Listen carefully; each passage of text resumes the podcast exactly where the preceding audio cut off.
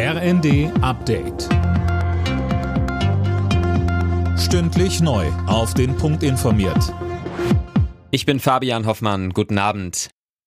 Kurz vor Beginn des G7-Gipfels ist Bundeskanzler Olaf Scholz auf Schloss Elmau in Bayern angekommen. Ein Hubschrauber brachte ihn vom Münchner Flughafen in Richtung Alpen. Von morgen an treffen sich die Staats- und Regierungschefs der G7-Länder. Hauptthema ist der Ukraine-Krieg und seine wirtschaftlichen Folgen. Es geht aber auch um die Klimapolitik und die globale Ernährungssicherheit. Vorab sagte der Kanzler, Elmau liegt in den Bergen.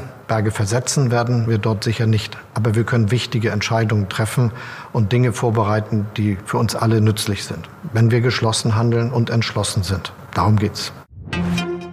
Nach dem Angriff auf einen schwulen Club in Oslo steht Norwegen unter Schock. Zwei Menschen sind erschossen und über 20 weitere verletzt worden. Der mutmaßliche Täter wurde festgenommen. Tim Britztrup berichtet. Nach Angaben der Polizei handelt es sich um einen 42 Jahre alten Norweger mit iranischen Wurzeln. Der Inlandsgeheimdienst hatte den Mann schon auf dem Schirm. Bislang ist er mit kleineren Drogendelikten und Körperverletzungen aufgefallen.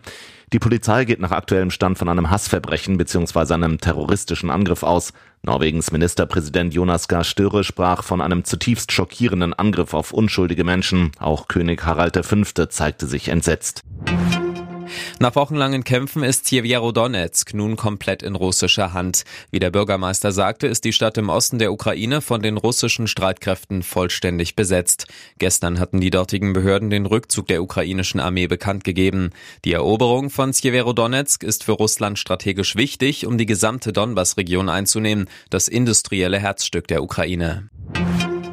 Die Linke hat eine neue Parteispitze. Janine Wissler ist auf dem Parteitag in Erfurt mit einem mäßigen Ergebnis im Amt bestätigt worden. Der Europaabgeordnete Martin Schirdewan ist neuer Co-Vorsitzender. Nach einigen Niederlagen bei den Bundestags- und Landtagswahlen sowie Sexismusvorwürfen steckt die Partei in der Krise.